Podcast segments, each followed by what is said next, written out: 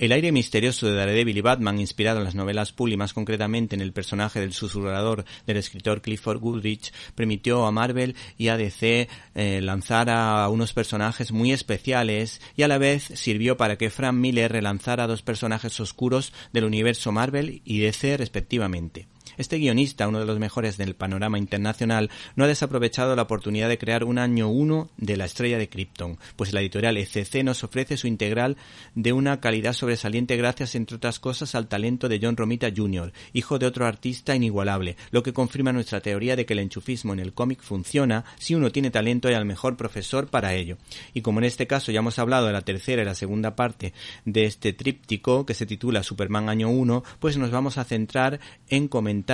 el primero de ellos, el primer capítulo que resulta clave para comprender esta visión más amable de un héroe como el hombre de acero, que tiene la nobleza de la gente de campo,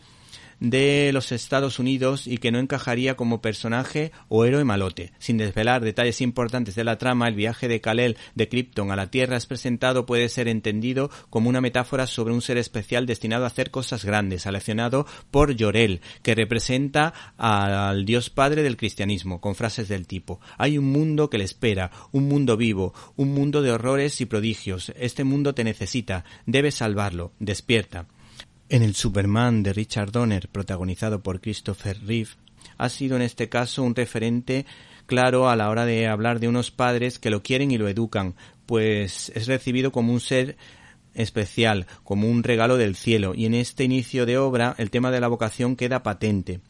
Eh, sin embargo, su padre, consciente de su poder, le propone un planteamiento de vida y le dice que debe prepararse bien antes de actuar. Si eliges el buen camino es posible que se aprovechen de ti pero no eres el felpudo de nadie. Eres algo que este viejo mundo no había visto nunca, así que cámbialo a mejor. En otra viñeta se puede leer lo siguiente. Vaya, ¿no vas a ir a la universidad? Ma estaba convencida de que irías. Llevamos años ahorrando, recordándonos el poder de la educación y los esfuerzos que han hecho muchos padres y madres para que sus hijos progresaran en la vida pudiesen desarrollarse como persona y lograr así también buenos puestos de trabajo. Por último, se plantea el problema del acoso escolar con acierto y se convierte en la prueba de fuego